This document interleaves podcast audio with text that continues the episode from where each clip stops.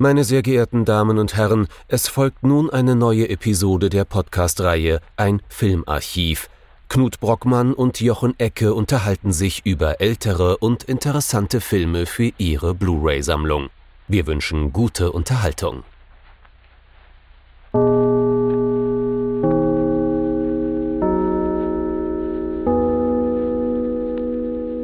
Hallo Knut.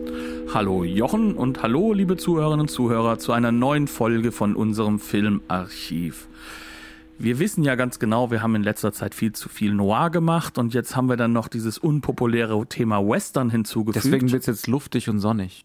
Genau, wir machen nämlich einen Western. Aber einer, den die Leute gucken, weil sie gar nicht merken, dass das so sehr ein Western ist. Also viele jedenfalls nicht. Äh, vor allem viele Mitstudenten von mir waren damals schockiert, als ich den Namen Howard Hawks erwähnt habe. Dabei geht es doch um diesen coolen John Carpenter.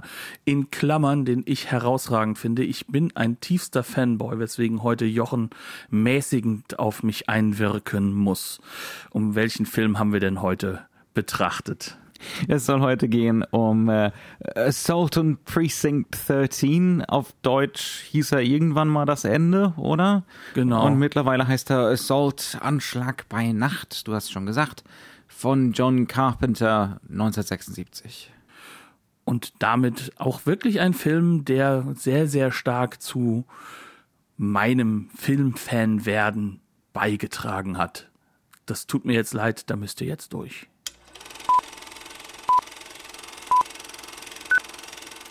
Assault, Anschlag bei Nacht oder wie ich ihn meistens nenne, Dam da da da Dam.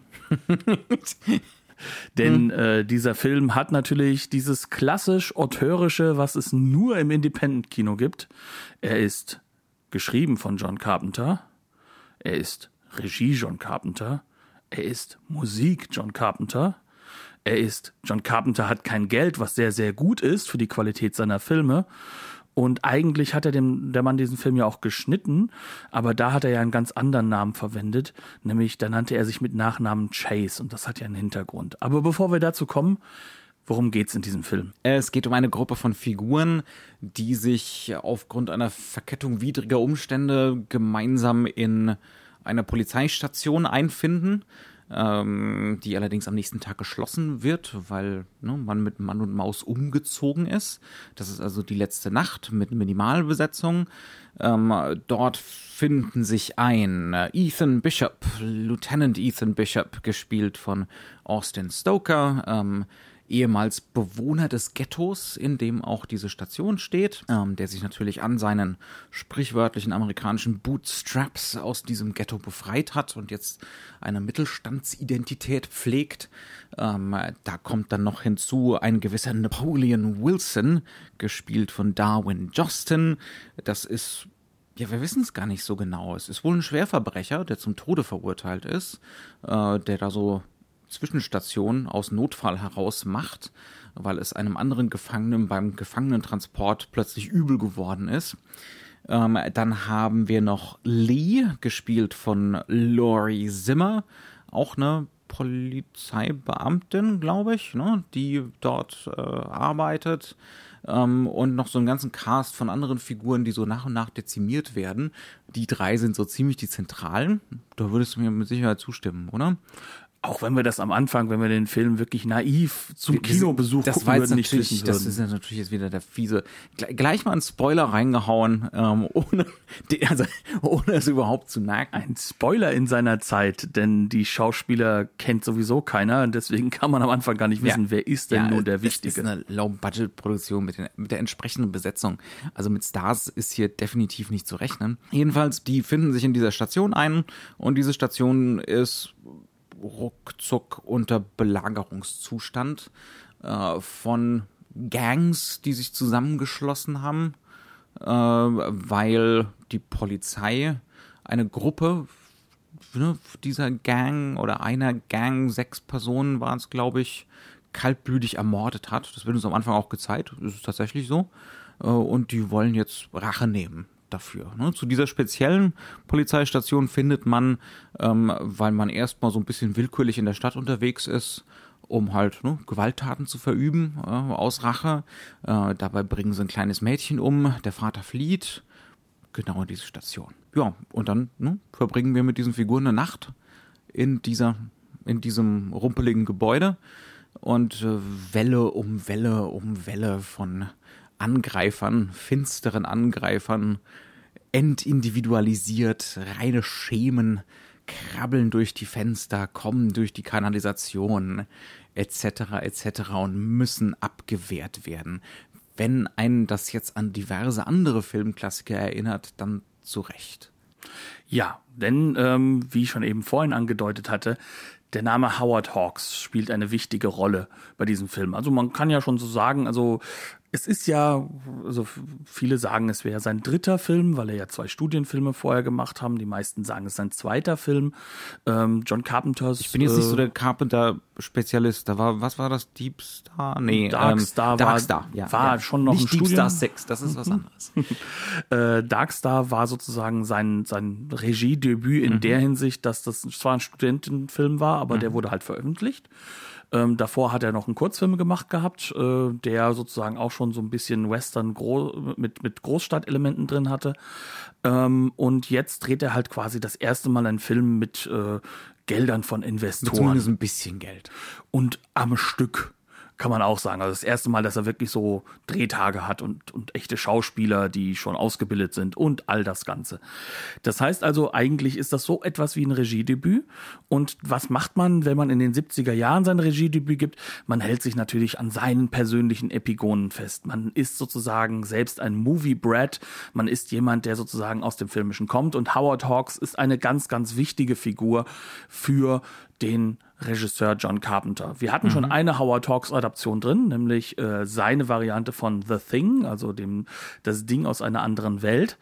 Und ähm, hier ist sozusagen inhärent der Film Rio Bravo mit seinen fast schon drei Remakes, kann man schon sagen. Also Alle von Howard Hawks selbst. alle von Howard Hawks selbst. Also Eldorado ist, glaube ich, einer davon. Ne? Ähm, und, und, und Rio noch sowas. noch, so, noch so ein Rio auf Genau, jeden Fall. er hat ja so viele Lobo, Rios gemacht. Ja, genau, es ist Lobo? Rio Lobo. Ja. mhm. Ähm, und Rio Bravo gilt ja für viele Menschen als der beste Western aller Zeiten. Vor allem John Wayne-Fans sehen das so. Mhm. Und ist einer der Kernfilme, wenn man sich das Thema, was ist eigentlich ein Western, anschauen möchte. Und Also das insbesondere so Western, die nicht mehr so ganz in der klassischen Phase sind. Ne? Also so dieses äh, in, in kompletter Blüte, komplett ausformuliertes Genre, das auch schon so ein bisschen über sich selbst referiert. Ne? Das ist so ein, das ist so ein bisschen drin auch schon, weil äh, Rio Bravo ja auch so eine Antwort auf äh, High Noon ist zum Beispiel, den Howard Hawks ja furcht, unamerikanischen Western. furchtbar unprofessionell und unamerikanisch fand und deswegen musste der Altmeister noch mal ran, um den jungen Leuten mal zu zeigen, wie man sowas gescheit macht. ne? Nämlich mit genug reaktionärem Wissen darüber, dass der Amerikaner an sich ein guter ist und äh, ein Profi. Und es gibt Solidarität ne? unter, unter vernünftigen Leuten. Äh, nicht so wie in 12 Uhr mittags gezeigt, äh, wo der Sheriff plötzlich vollkommen alleine dasteht. Eben, also zu Deutsch, der baut den Mythos wieder auf gutes Fundament mit John Wayne in der Hauptrolle. Und das ist sozusagen die Grundlage, kann man fast sagen, für diesen Film, aber nicht nur für diesen Film. Also Rio Bravo ist ein Film, der sehr häufig immer wieder vorkommt. Wir haben das noch gar nicht gesagt, ne? Also, äh, um ein bisschen Kontext zu geben, Rio Bravo ist im Prinzip auch so ein Belagerungsfilm. Also es geht um äh, den Sheriff in der Stadt, gespielt von John Wayne, der einen Der Mr. Chase, der hier als Cutter wieder vorkommt, sozusagen. der hier einen, Pro einen äh, ja, prominenten Gefangenen äh, in, seinem, in seiner Zelle sitzen hat und eine Bande von 30, 40 Leuten will den guten Mann da wieder rausholen und äh, John Wayne steht nicht komplett auf, allein auf weiter Flur, aber am Anfang ist es relativ desolat. Da hat er nur äh, Dean Martin als äh, Guy oder Dude? Ich weiß Dude, es- der Säufer. Genau, an seiner Seite, den Besoffenen, ähm, der gerade erst am Vortag äh, irgendwie den Entschluss gefasst hat, nicht mehr zu trinken und der dementsprechend schwitzt und zittert. Also wie gesagt, es ist auch genau dieses Belagerungsszenario, ähm, das hier John Carpenter ziemlich eindeutig übernimmt und das hat er ja auch so gesagt. Es kommen natürlich aber auch andere Filme damit rein, ne? Also andere Independent-Kassenschlager, äh, nicht zuletzt sowas wie Night of the Living Dead, ohne jeden Zweifel. Äh, da ist ich würde jetzt nicht sagen unbedingt so die Ikonografie komplett übernommen, aber es gibt gewisse Ähnlichkeiten schon auch. Ne? Auch hier wird sich zum Beispiel am Schluss so in den Keller zurückgezogen und solche diese Entmenschlichung der mhm. Angreifer, ja. diese Situation, dass man da auch schon von sagen kann, dass man auch nicht sich so hundertprozentig mhm. bewusst ist, warum diese Leute zusammenfinden. Ja. Und es ist natürlich das Naheliegendste, dass der Hauptdarsteller äh, im Independent-Film mhm. ein Schwarzer sein darf, der den weißen Leuten sagt, wo es lang geht. Mhm. Also äh, ähnlich wie, du hast es schon gesagt, ähnlich wie andere junge amerikanische Regisseure in den 70ern arbeitet sich John Carpenter an seiner eigenen Sozialisierung vor dem Fernseher und im Kino, aber wahrscheinlich hauptsächlich vom Fernseher ab. Ne? Ganz, ganz stark an Howard Hawks. Er, er, ist natürlich so nur so eine Tangente, was das New Hollywood angeht. Ne? Er ist keine zentrale Figur. Er wird da meistens auch nicht so richtig zugerechnet. Ähm, aber seine, seine Herangehensweise, seine ganze Arbeitsweise hat starke, starke, starke Ähnlichkeiten. Ähm, er ist ein bisschen äh, was anderes als die, die ganzen Modernisten im, äh, im New Hollywood, weil er eben ganz stark auf Genre rekurriert. Ne? noch viel krasser auf Genre rekurriert ähm, als äh, jetzt, was weiß ich, ein Paul Schrader oder ein Martin Scorsese oder so. Ne? Ähm, ja. Wir sollten vielleicht erstmal, also das wäre ein bisschen so mein Plan, über die Ästhetik dieses Films sprechen denn die ist was ganz Besonderes äh, und was vollkommen eigenes, auch wenn sie natürlich wieder so aus der Filmgeschichte kommt. Und dann vielleicht so ein bisschen über die Wirkung dieser Ästhetik, ne? äh, worauf, worauf die so raus will. Oder hättest du einen anderen Plan? Nein, ich hätte jetzt angefangen mit ähm, einem leichten Zitat. Äh äh, in Richtung äh, Loriot. Ist Ihnen eigentlich aufgefallen, wie kurz dieser Film ist? also ähm, vor, allem, vor, allem, im Angesicht von 160 Minuten Epen heutzutage. Ne? Mhm. Ja. Und man hat nicht das Gefühl, dass der Film gehetzt wäre, mhm. sondern er ist temperiert schnell. Ja. Er hat Struktur und er ist extrem genau. Mhm. Ähm, all das, was man im Independent-Kino dieser Zeit natürlich machen muss, denn Filmmaterial ist teuer. Man hat vielleicht 10, 12 Drehtage. Die Opticals müssen vom großen Studio geliehen werden, das lässt sich das bezahlen und alles drum und dran. Also wir haben es hier mit einem Film zu tun, der auf ähm, Kante genäht ist, mhm. finanziell, der ähm, mit wenig Drehtagen, wenig Kameras, das heißt also mit Sicherheit auch nicht auf Coverage drehbar mhm. gedreht ist. Das heißt also, der ist vorgeplant, der ist klar vorgeplant und der eine gewisse Ästhetik verwendet, die er sich natürlich, wie du eben gesagt hast, aus der Filmgeschichte teilweise entleiht, mhm. die aber auch zu einem gewissen Teil extrem das Jetzt widerspiegelt. Ja. Und mit dieser wird er einen riesen Einfluss haben. Mhm. Man sollte vielleicht auch nicht vergessen, äh, zu diesen Budget-Restriktionen gehören natürlich auch die Darsteller. Also das ist hier nicht die A-Riege, das sind weder Stars noch besonders tolle Schauspieler. Ne? Ähm, aber wie Carpenter hier damit umgeht, dass sie nicht besonders toll sind, ähm, das ist hochinteressant. Aber da reden wir dann gleich drüber. Reden wir erstmal ein bisschen tatsächlich über die, über die Ästhetik dieses Films. Die ist auf der einen Seite oft sehr, sehr klassisch. Ähm, Im Prinzip Howard Hawks so ein bisschen auf elf gedreht. Ne? Ähm, der Film ist in Scope gedreht, das hat Hawks jetzt natürlich, ja, ich glaube ein paar Mal, aber auch nicht so wahnsinnig oft gemacht. Ne? Das meiste hat er in 1,85 zu 1 gedreht ja. oder in 4 zu 3 halt. Mhm. Ähm, also das ist schon mal ein gewaltiger Unterschied zu Hawks. Ähm, aber es ist definitiv ein Film wie bei John Ford oder eben wie bei Hawks der Horizontalen. Äh, insbesondere am Anfang, wenn wir noch draußen sind, wenn wir noch nicht in dieser, in dieser Station so drin sind, ähm, noch nicht in dieser Klaustrophobie von diesem Innenraum. Ähm, da kriegen wir den urbanen Raum gezeigt. Wissen wir eigentlich, welche Stadt das sein soll? Ja, Los Angeles. Los Angeles, das ist das, ja, okay. Mhm. Äh, Ghetto, Ander, das Anderson Ghetto ja. in Los Angeles. Mhm. Da kriegen wir im Prinzip diese Stadt gezeigt, als wäre das eine Westernlandschaft ähm, in diesem Scope. Ne? Ähm, also extreme Weite. Äh, es wird eben uns nicht eine dichte Bebauung gezeigt, sondern was extrem lückenhaftes, ähm, breit, weit, leer. Also er macht auch extrem viel daraus, dass er zum Beispiel kein Geld hat für Statisten sondern wir sind dann plötzlich in, zum Beispiel ganz am Anfang vom Film, wenn unser Lieutenant äh, Bishop sich auf den Weg macht zur Arbeit, ähm, sind wir in so einem ganz klar Mittelklasse konnotierten Viertel. Und da ist niemand da ist einfach niemand. Also das hat sowas äh, seltsam apokalyptisches dadurch auch schon, ne? so dieses Entleerte die ganze Zeit über. Und zu einem gewissen Grad bleibt's auch ein Film dieser geradlinigen, horizontalen, direkten Strukturen. Ne? Also es ist so ein, ähm, es drückt sich dadurch auch schon so ein gewisser Autorismus aus. Was will uns die Kamera dadurch sagen, dass es entweder gerade 90 Grad Winkel auf die Figuren sind oder eben mal ein Viertelprofil, ne, wenn wir ganz radikal sind, ein Achtelprofil, ne, aber ähm, darin fast, also nur ganz wenig Variationen zum Beispiel. Ne?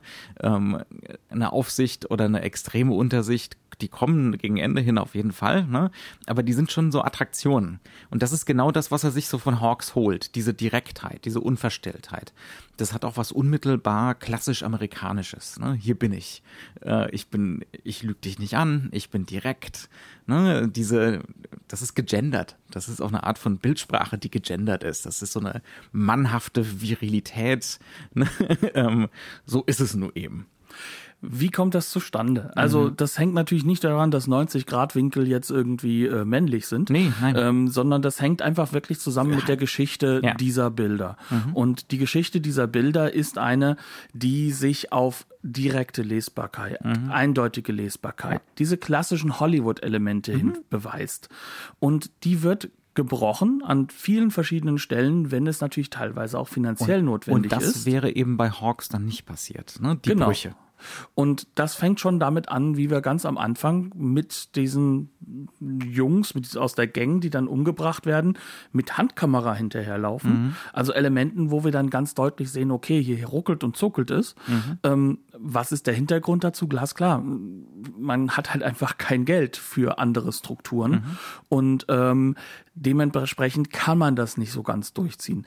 Aber man will zeigen, wo man herkommt und mhm. man möchte halt vor allem das filmische Gedächtnis des Publikums mhm. mit antreiben und das ist schon klassisch New Hollywood und ja. deswegen kann man ihn, obwohl er ja auch schon in der Endphase von New Hollywood überhaupt erst anfängt, Filme zu machen, da kann man ihn schon grundsätzlich dazu zählen ja. deswegen.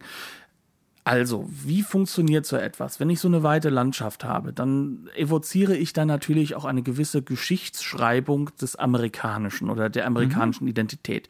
Wir befinden uns im Westen, wir befinden uns in Los Angeles. Das heißt also quasi ist das sozusagen das Ende der Borders, der, der mhm. Border-Welten, äh, die, die, die als letzte Gründung, sage ich mal, als Los Angeles, als Großstadt dann irgendwann bewiesen hat, ja, jetzt haben wir halt eben so Western Cities wie Eastern Cities, das ist sozusagen der Punkt, an dem man sagen kann, jetzt ist das Thema vorbei mit, mhm. mit der Border-Romantik, mit dem äh, der, der echte Mann und äh, teilweise auch die echte Frau, aber das nur viel seltener leider, ähm, der kann noch das Gesetz durchsetzen durch seine moralische Intensi äh, Identität. Ähm, das alles wird hier nur über diese Bilder repräsentiert. Aber was gebrochen wird, ist, dass diese Bilder, sobald sie einen subjektiven Gestus bekommen, mhm. immer aus Sicht des Bösen sind. Also im Endeffekt dieser Jugendgang, die gar nicht mal bis auf vier sogenannte Warlords personifiziert wird. Überhaupt nicht, das ist der ganze Punkt. Ne? Das ist der ganze Punkt dabei. Hier findet aber, keine Individualisierung statt. Ja. Aber bis zum Finale hin, also wirklich selbst die letzten Kampfbilder sind aus der Perspektive, wenn eine subjektive gemacht wird, aus der Perspektive Perspektive derjenigen, die ermorden, mhm. gedreht. Also wir sehen entweder die Effekte der Gewalt dieser Gang oder Gangs, ne? das ist so ein Zusammenschluss von Gangs. Sie ähm, sollen eine Gang darstellen, aber das wird so ein bisschen dadurch, dass jeder eine ganz eigene Identität von diesen Warlords ja. trägt, hat das natürlich etwas von wegen, das ist die Gang der Gangs. Ja. Ne? Oder wir waren immer wieder gerade so zum Schluss hin tatsächlich in diese Subjektive versetzt, ne? was natürlich hochinteressant ist und ein Bruch. Sowas hätte es bei Hawks nicht gegeben. Vor allem hätte es das nicht gegeben, dass du ähm, schon in der Anfangssequenz halt diese Horrorbilder aufbaust, mhm. dadurch, dass du, wenn du diese Welt darstellst, du dann durch ähm, das Zielrohr der einzelnen Gangmitglieder so dieses aus, äh, dieses Auswählen von Opfern siehst. Also mhm. das sind halt einfach normale Menschen, aber es sind heruntergekommene Umgebungen. Es sind Umgebungen, die sozusagen regressiv wieder in diesen wilden Westen übergehen. Mhm. Das, auch das ist natürlich ein Doppelungseffekt. Das ist das Szenario, das der Film zeichnet, auf jeden Fall. Ne? Also das will er auch, ähm, dass diese, dass diese urbanen Landschaften durch diese Bildstrategien wieder erkennbar werden als eigentlich der wilde Westen. Ne? Was auch damit zusammenhängt, dass natürlich hier ähm, all das, was ein Western auch mitgetragen hat, wieder mit neu evoziert wird, mhm. aber mit einem ganz, ganz anderen Nihilismus, mhm. nämlich, dass du hier diese, diese Individualkämpfe hast, dass du halt eben nicht diese durchstrukturierte Zivilisation mehr hast, sondern mhm. das ist spätestens das mit Projekt dem Ghetto ist gescheitert. Ne? Genau. Das Projekt ist gescheitert.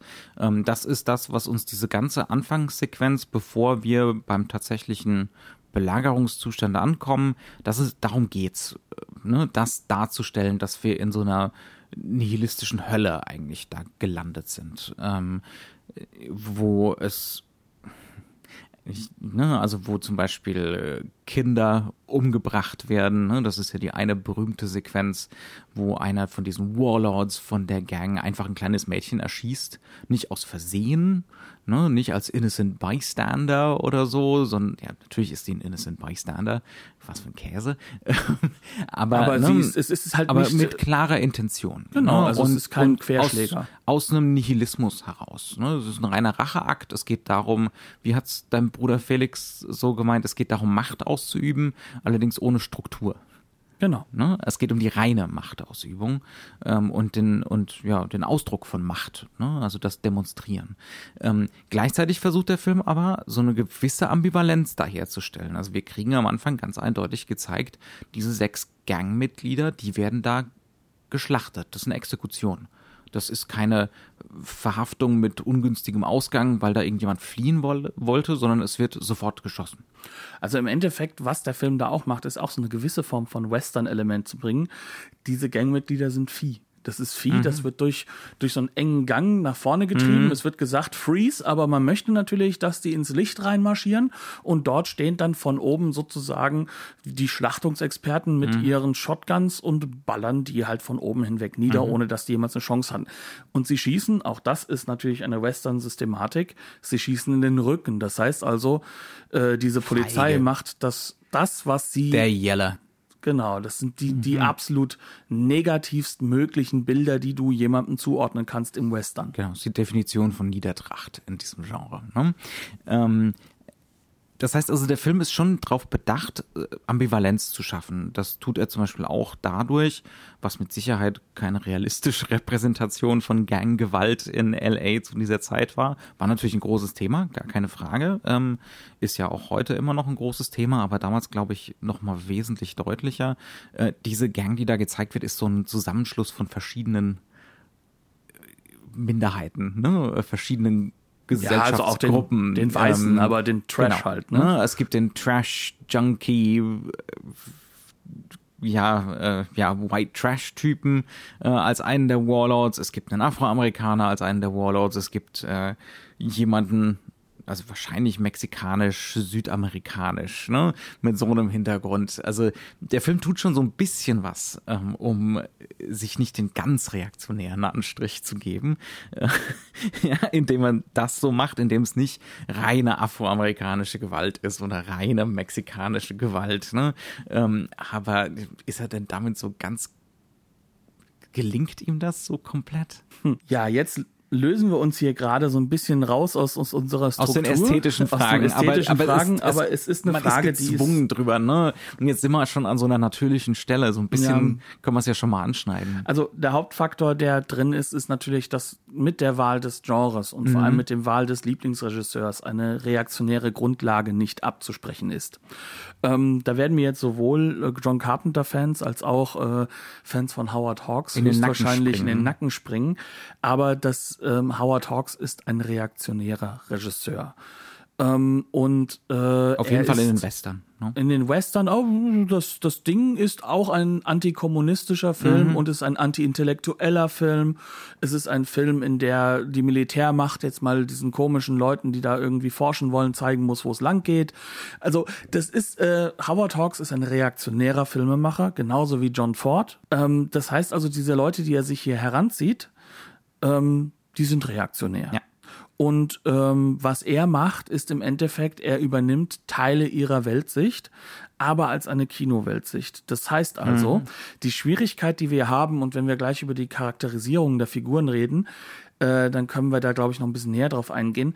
Er übernimmt die Strategien des äh, Frontier-Individualismus, das heißt also der Figuren, die als große Experten zusammenfinden und dann alles richtig machen und dafür für Recht und Ordnung sorgen. Und dadurch Zivilisation schaffen. Genau, Zivilisation schaffen. Er übernimmt diese Überhöhung dieser, die dann sozusagen nicht die große Polizei oder die große Politik übernimmt, sondern da wird halt eben der Es ist ehemalige nicht der Staat. Es ist nicht Genau. der Staat, der das leistet, es sind die Individuen. die Genau, das und leisten. da haben wir ja diese ganzen Strukturen, ähm, dass ein Doc Holliday mh, äh, überhöht wird, dass ein White Earp überholt. Das sind Killer. White Earp ist mit seinen, mit seinen drei Brüdern in Dodge City äh, mit Sicherheit jemand gewesen, der hat andauernd Leute umgebracht.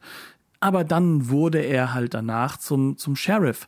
Das heißt also, dieses, das Individuum übernimmt dann die Macht, wenn es moralisch einen höheren Wert darstellt. Und das wird in diesen Filmen auf jeden Fall immer wieder überhöht und rekonstruiert überhöht. romantisiert. Ja, ja. Das heißt also, die sind diejenigen, die eigentlich Recht und Ordnung haben sollten. Ähm, das geht natürlich mit dem amerikanischen Exzeptionalismus einher und allem drum und dran und fügt sich nach, natürlich dann auch später in der Politik von dem Ronald Reagan äh, ganz deutlich fort. Das übernimmt der Film.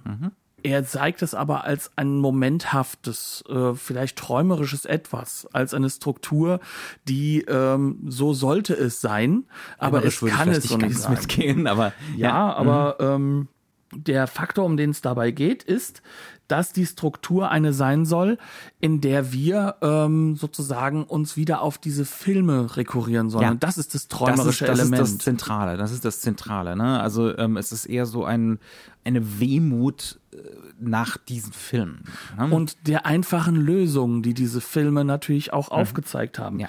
Also um es auf Neudeutsch zu formulieren, eigentlich sind diese Filme so gebaut, dass sie uns eine einfache Lösung bieten, was in Hollywood sehr schnell der Fall sein konnte. Gleichzeitig aber ist dieser Film so aufgebaut, dass er einen riesigen Nihilismus aufbaut, der eigentlich eine Unlösbarkeit Der außerhalb des Moments der auf beiden zeigt. Seiten da ist, dieser Nihilismus. Ne? Also der ist nicht nur jetzt bei den Bösen vorhanden, ähm, die wirklich nur darauf aus sind, Macht auszuüben, gewalttätig zu sein, ähm, sondern die ist auch, dieser Nihilismus, der findet sich durchaus auch auf der Seite der Guten, die sich da in der, äh, in der Polizeistation verbarrikadieren. Ne?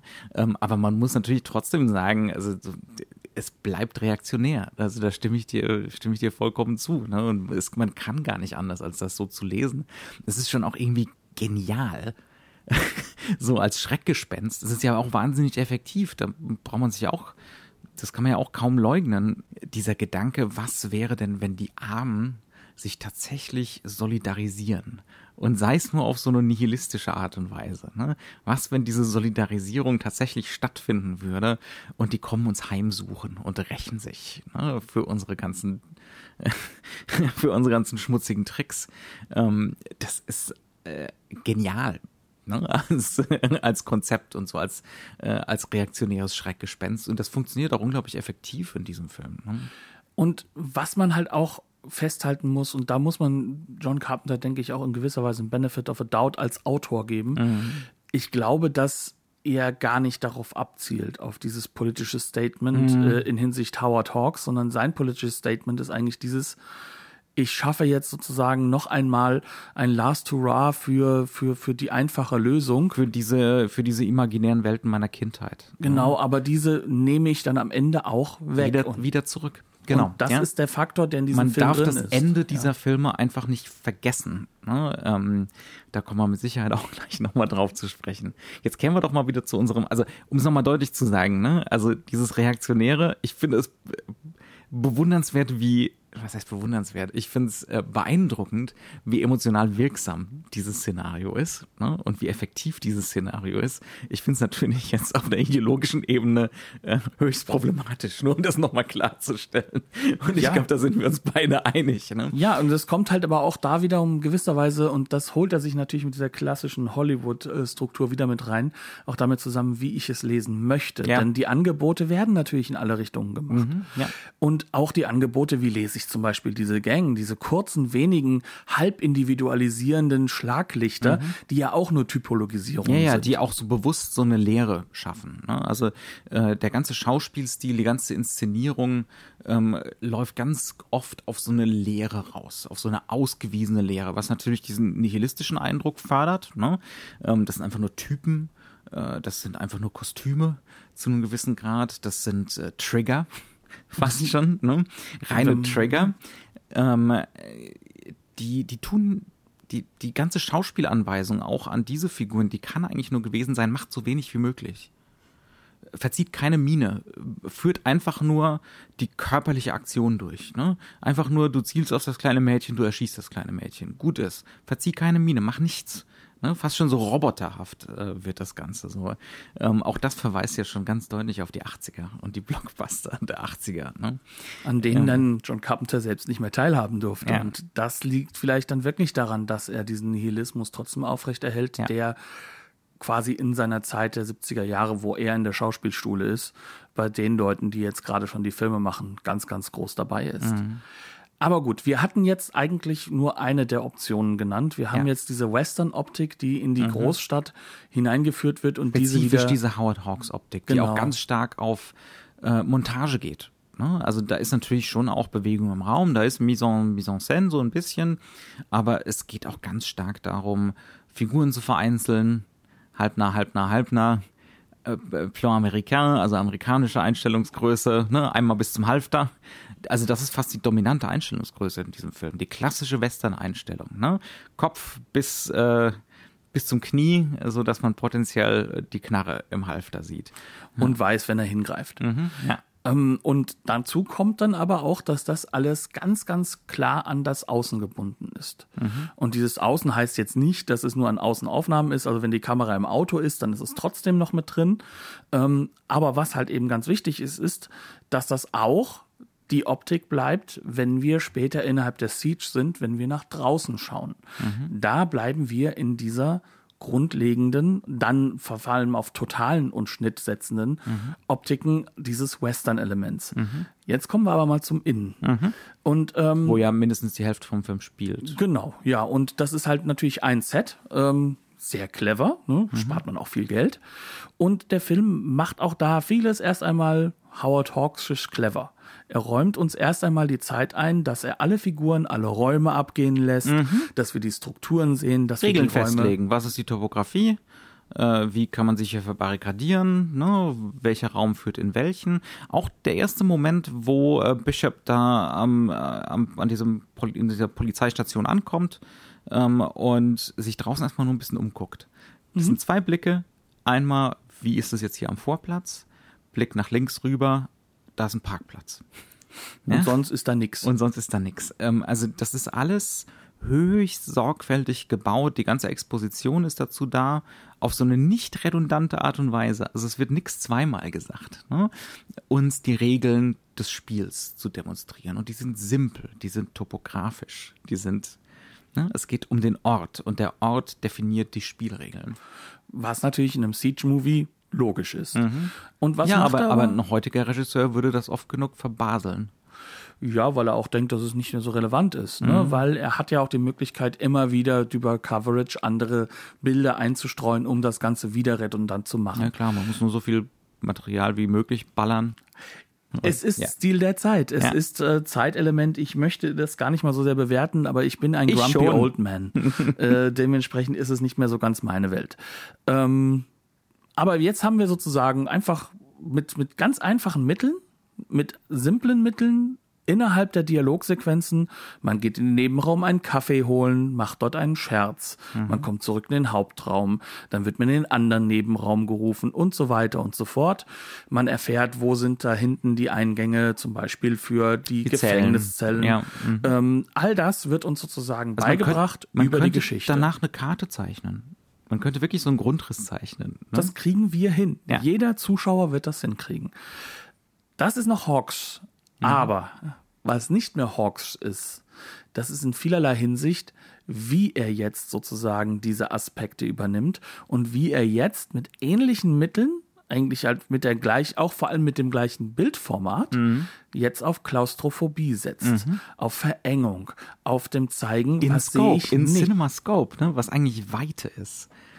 Was das ist aber, eigentlich schon genial, ne, CinemaScope so gegen sich zu verwenden. Und das ist etwas, was er als Regisseur, glaube ich, äh, wie kaum ein anderer mhm auch weitergegeben hat. Denn Scope ist heute das Format der Wahl für Verengung, mhm. nicht mehr für Weite. Ja, ja. Fincher zum Beispiel ist genau. da einer von den ganz Großen drin. Ja, ja also auch Wes Craven hat das natürlich mhm. irgendwann mal verstanden, wie er welche Formate verwenden muss und wie er eben dafür sorgt, das zu machen.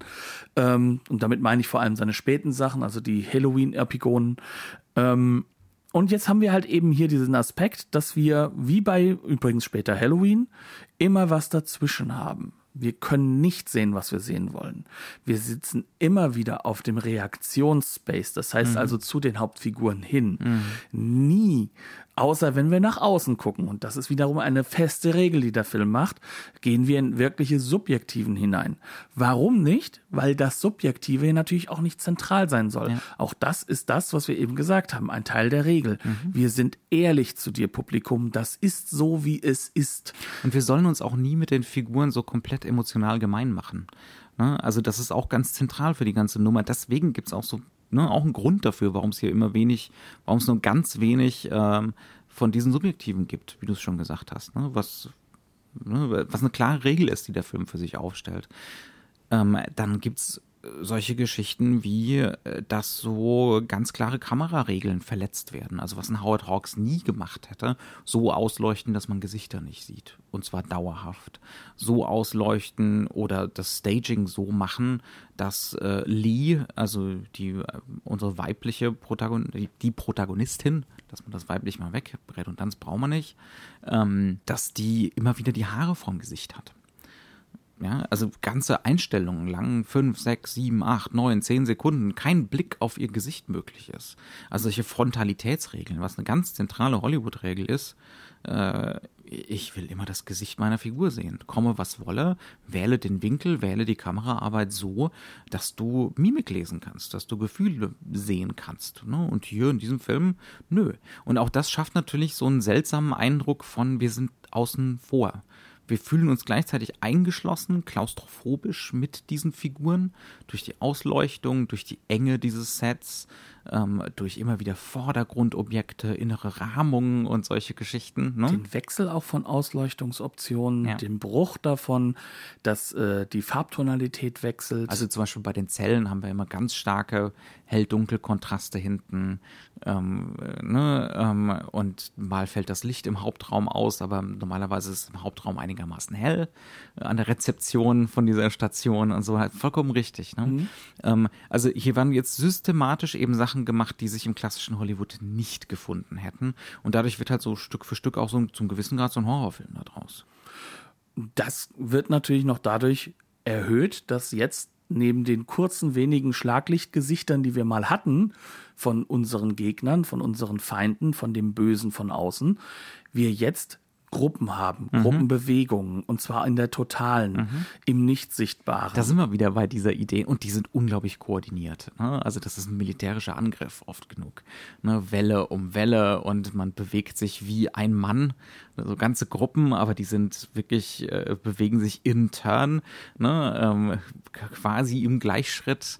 Da sind wir wieder bei diesem Aspekt von, ne? was, wenn sich das Prekariat solidarisiert. Ne? Das ist hier das Schreckensgespenst. Was wiederum bei Howard Hawks aber unterstrichen würde, mhm. hier aber irgendwo dazwischen stehen bleibt, ja. denn unsere Hauptfiguren kommt, passen genau, ja auch. Also dieses rein. Thema kommt nie an die äh, irgendwie richtig zum Vorschein. Ne? Es ist immer so unterschwellig, so ein bisschen da, aber es wird nie wirklich das Thema. Es geht immer um das Affektive an der ganzen Geschichte. Immer da um, äh, um, die, um die ästhetische Erfahrung davon. So, und jetzt haben wir, wie gesagt, diese Regeln aufgestellt. Ja. Jetzt ähm, können wir mit Aspekten arbeiten, die noch mehr dafür sorgen, dass wir ähm, jetzt auflösen können. Mhm. Jetzt können wir Bilder schaffen, die auf Action setzen, die auf, ähm, sag ich mal, auch auf Eskalation setzen. Mhm. Und die uns auch immer mehr und immer deutlicher machen, hier wird entmenschlicht, nicht vermenschlicht. Mhm. Und das macht der Film auf ganz, ganz perfide Art und Weise. Du hast es so schön gesagt, ne? Also die, die Figuren, die von außen halt reinkamen, ähm, wenn sie reinkommen, gerade am Anfang, wenn wir die erste Szene haben, wo sie versuchen haben, wirklich den Ort zu übernehmen, dann passiert das auf einer Ebene, äh, die laufen durch Jalousien, die sind Schemen, die, die sind immer noch in diesem nicht richtig ausgeleuchteten. Die sind im, Gegen, die sind im Gegenlicht und dann deswegen werden sie zu so reinen Schattenrissen im Prinzip. Ne? Dann werden leichte, das heißt, fand ich auch ganz schön, dass du nochmal darauf hingewiesen hast, ich habe es nämlich mal wieder nicht gesehen, es werden wenige Frames rausgenommen, mhm. rausgeschnitten aus den Szenen, wo sie dann versuchen einzubrechen und dann erschossen werden. Mhm. Das so dass heißt, die, die Bewegungen waren unmenschlich. Staccato. Zuckend, seltsam, bleiben, werden, werden so in den Schnittrhythmus so integriert, das ganze Schnittrhythmus. Hm. Und ähm, das Ganze läuft noch dann dazu mit ähm, der berühmt-berüchtigten Musik von John mhm. Carpenter, die ja wiederum auch äh, nihilistisch, minimalistisch mhm. ist, die äh, sich auf wenige Synthi-Klänge, die sich auch wiederholen, ja. die auch immer wieder kommen als, als ganz feste Themen, was ja auch in dieser Zeit erst ganz groß wird, wenn man mal ganz die ehrlich so auch so eine Rhythmisierung, so eine unausweichliche Rhythmisierung schaffen. Ne? Mhm. Also so, ähm, das ist so ein Rhythmus, der muss sich diese ganze Welt da unterordnen. Und das ist so ein das ist der, es ist der Rhythmus der Sinnlosigkeit.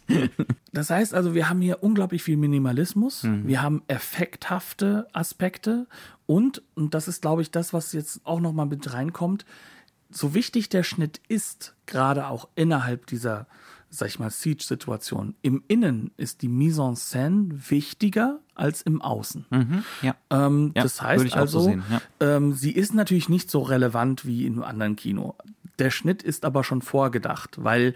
Geht gar nicht gesagt, anders, vom Budget her. Vom Budget her. Das Ding ne? ist in der Kamera geschnitten über weite Strecken. Ja. Und das heißt auch, dass wir hingehen und wir versuchen, möglichst viel über eine einfache Kamerabewegung an Raum und Leuten zu erfassen, mhm. neue Konfigurierungen zu setzen, die natürlich in einem stetigen Schnittrhythmus dann aneinander gekoppelt werden. Aber diese Raumveränderungsbewegungen, die sind im Innen wichtiger. Warum? die Menschen müssen ja immer wieder anders ja, es, gefangen es gibt, werden. Es gibt, es gibt immer wieder so Parallelfahrten durch diesen Hauptraum durch, ne, wo es dann im Prinzip von von inneren Rahmen zu inneren Rahmen fährt, ne, ähm, wo diese ganzen Figuren gefangen sind, äh, wo wir den Tresen meistens so als Vordergrundobjekt haben, so schemenhaft in der Unschärfe. Ne? Dann ja. gibt's noch ganz wenige, aber ganz, ganz prominente Schwenks, was natürlich damit zusammenhängt, dass wir hier natürlich auch wieder mit äh, Brennweiten arbeiten, die den Schwenk sehr stark hervorheben, weil mhm. der Hintergrund sofort in die, in die Wirbelung geht, sage mhm. ich mal. Ne? Ähm, und wir haben einen Wechsel zwischen verzerrenden Linsen mhm. in ganz wenigen kurzen Schlaglichtaufnahmen und einer extrem kann man schon sagen, typisch 70er hohen Brennweite mhm. äh, mit ganz klar äh, Hintergründen, die herangezogen werden, mit Bildern, die dafür sorgen sollen, dass sofort eine Dynamik in jeder Bewegung der Kamera mhm. existiert. Ähm, und das wird zusammengeschaltet eben mit diesem Schnitt, mhm. mit vor allem auch den Frames, die rausgenommen werden, solchen Aspekten und einer solchen Musik. Das heißt also, wir haben eigentlich einen Film, der ist relativ langsam, was das Narrative angeht, aber schnell im Moment haften. Und auch das ist ein Effekt, der ganz, ganz enorm wichtig ist für diesen Film, denn das ist die Eskalationslogik. Er mhm. wird immer schneller, mhm. oh, eigentlich in der Handlung, aber immer weniger und zeigt sich auch immer mehr redundant, weil jetzt geht es darum, dass innerhalb dieser schnellen Entwicklung die Figurenentwicklung klassisch langsam vorangetrieben wird und wir jetzt so langsam erfahren, wofür die stehen und wer dann wahrscheinlich auch ausgewählt wird, warum er ja. es ist ein Siege-Film, sterben muss. Mhm. Das heißt, jetzt kommen wir auf diese individualisierte Gruppe zu mhm. sprechen, die, wie ich finde, auch enorm spannend ist. Denn auch hier, es sind nicht die typischen Leute. Also hier würde Howard Hawks sich fragen, wo bleibt denn hier mein John Wayne? Kann denn dieser schwarze Nebendarsteller nicht mal kurz aus dem Weg gehen? Ähm, wir haben hier als Hauptfigur und das ist ganz deutlich aus Night of the Living Dead übernommen Ja. und äh, hat nicht nur mit Geldern zu tun, ähm, wird ein Schwarzer genommen. Ihm zum Gegenpol, der Mörder, ist ganz klar jemand aus den Südstaaten. Das heißt also, hier ist eigentlich ein Gegenpol aufgebaut. Und diese politische Distanz soll auch klar gemacht werden, denn die beiden Figuren sind sich sehr, sehr ähnlich. Sie sind Ja, diese ja. professionellen Figuren, die einen hohen moralischen Regelwerk folgen, das, Aber es ist ihr Code. Ne? das aber ihr Code ist. Das heißt also, wir haben hier Figuren, die die John Waynes bilden, die eigentlich ein John Wayne niemals gespielt hätte. Mhm. Zum einen, er wird doch keinen nehmen, der irgendwo in einem Ghetto aufgewachsen ist. Also natürlich die Bishop-Figur, also der Polizist, der ist natürlich näher an so gesellschaftlichen Ordnungskonzepten. Ne? Ähm, der wird uns auch so ein bisschen, das ist auch so eine Ambivalenzstrategie des Films. Draußen sind afroamerikanische Ganggewalttäter. Deswegen ist natürlich auch ein Grund, ne, weswegen wir hier einen Afroamerikaner eigentlich als, äh, als hauptsächlichen Protagonisten haben. Der ist nämlich sozusagen das Gegenbild zu denen. Der sagt gleich am Anfang, ähm, er kommt aus demselben Ghetto hier. Ähm, es ist nicht so, dass ihn irgendjemand hier äh, im, noch als Kind rausgezogen hat, sondern er ist als 20-jähriger erhobenen Hauptes aus dem Ghetto raus. Er hat diese Wahl getroffen. Ne?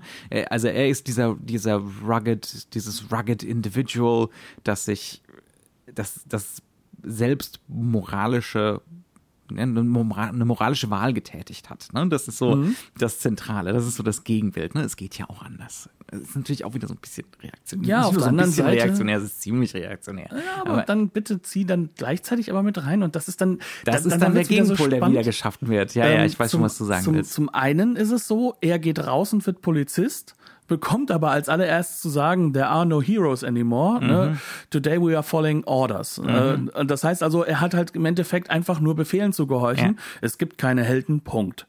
Und ähm, auf der anderen Seite ist es so, dass natürlich der andere Held, das ist ein Mörder. Das ist einer, der, der soll zur Death Row, der soll umgebracht Mhm. Ja. werden.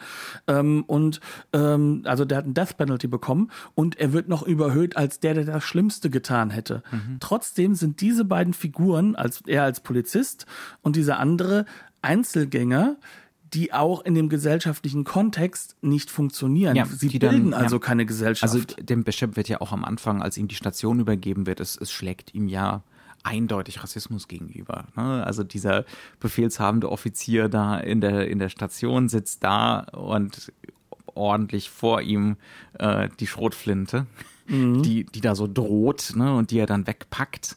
Ähm, und äh, genauso über weite Strecken der Szene guckt ihn dieser andere Offizier gar nicht an er sieht ihn nicht an. Da ist eine unglaubliche Distanz da und es ist auch, es ist auch unmittelbar klar, dass das, dass das rassistisch gemeint ist. Ne? Dass es darum geht, das so in den Vordergrund zu drängen. Ähm, das ist absolut richtig. Ne? Also, es, also das System an sich wird nie als gut dargestellt. Das System ist immer, die, dass die Gesellschaft, ja, das politische System, die Gesellschaft, das sind, das ist immer defekt.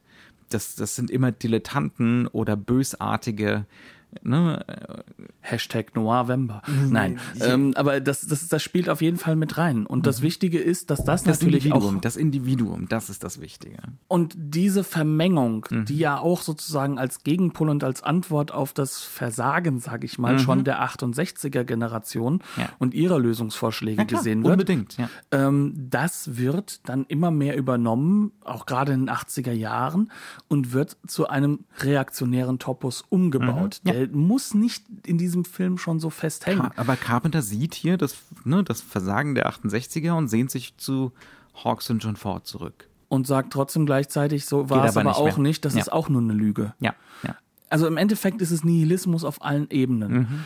Aber das macht es auch wiederum offen für Reaktionäres. Ja, vielleicht gerade deswegen. Genau. Ja. Ja, aber lass uns dann auch noch mal so ein bisschen darüber reden, wie vermittelt er das Ganze über Mhm. das Drehbuch. Und das ist es ja auch ganz fein, dass er im Endeffekt ja über One-Liner arbeitet, über Mhm. sehr, sehr strukturierte, kurze Sätze, die aber prägnant sofort Mhm. wiedergeben. Ähm, was ist das als Charakterisierung? Mhm. Und diese One-Liner, ich habe jetzt eben schon einen erwähnt, ne, die, die werden in diesem Film zu unseren absoluten Leseanleitungen mhm. während der Action, weil sie One-Liner sind und weil sie so kurz sind. Sei es nur, dass dann halt eben ein Napoleon sagt, I have my moments. Mhm. Oder dann seine beiden Regeln aufstellt. Ja, genau. Es geht darum, Momente wiederzufinden. Da haben wir auch im Vorgespräch drüber gesprochen. Ne? Mhm.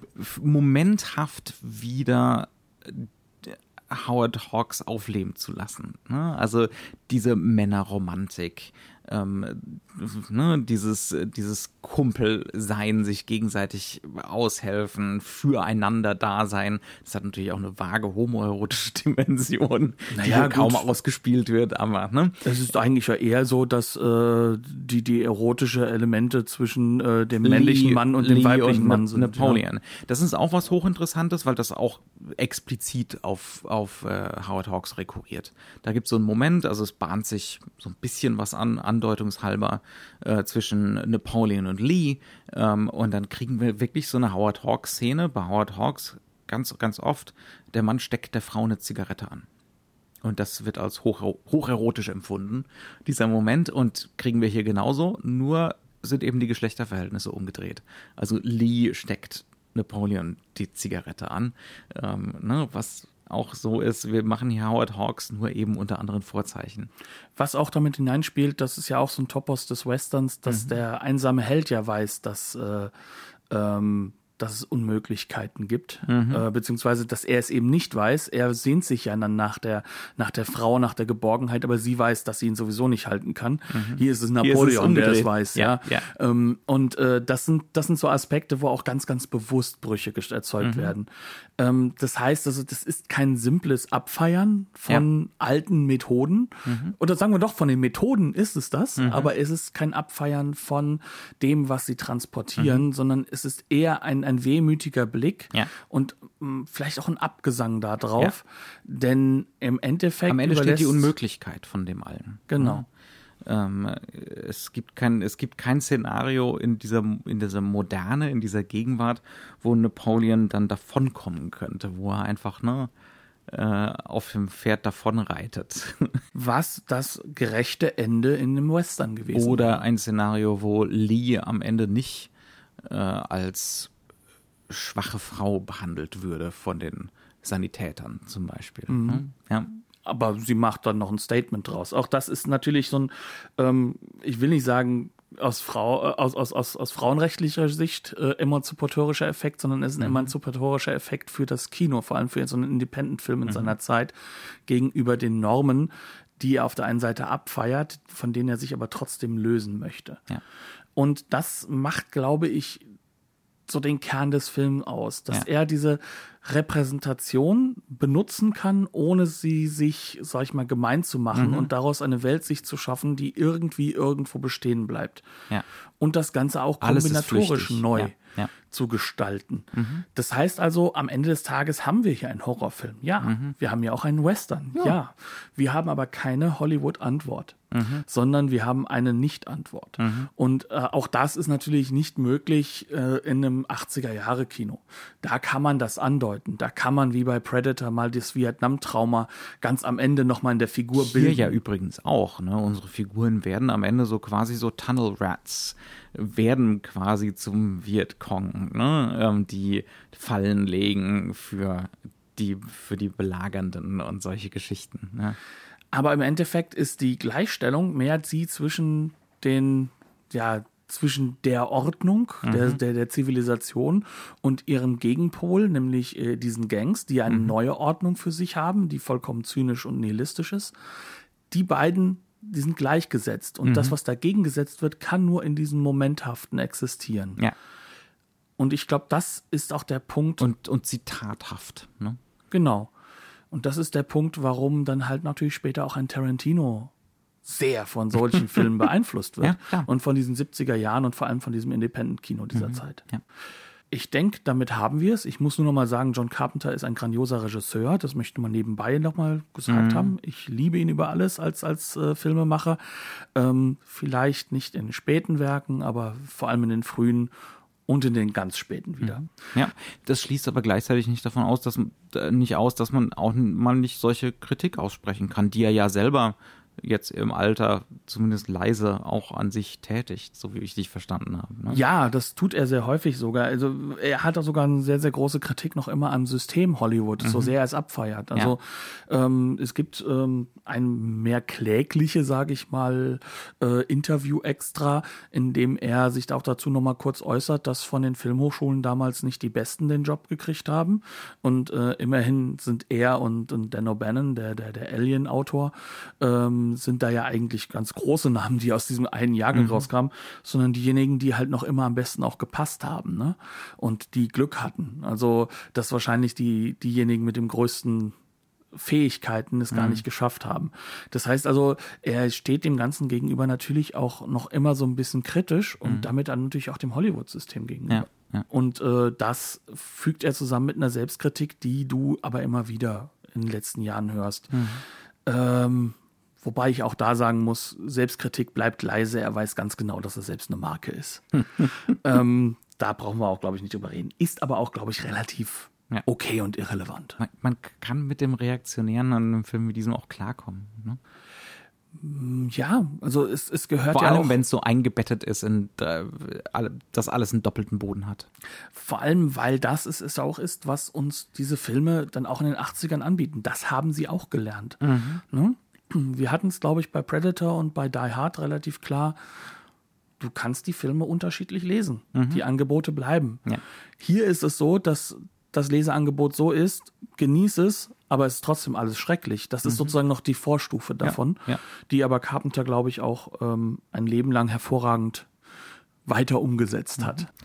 Nun gut, wir haben die Cape Light Blu-ray gesehen. Mhm, eine sehr schöne deutsche Umsetzung. Mhm. Ähm, ist im Endeffekt, äh, bis auf das nicht unbedingt sehr hübsche Menü, äh, sonst sehr gelungen. Ist baugleich mit äh, äh diversen amerikanischen Discs, die ich kenne. Auch äh, der isolierte äh, Soundtrack ist als äh, sag ich mal, als extra mit dabei und äh, wie immer das launige Carpenterschere ähm, Erzählbär äh, Audiokommentarchen, was einen Riesenspaß macht.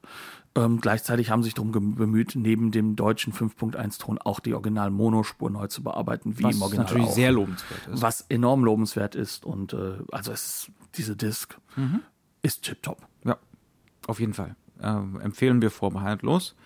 Und in diesem Sinne bleibt uns gewogen. Wir wissen, dass wir immer noch hinterherhinken mit Antworten auf diverse E-Mails, die uns zugekommen sind.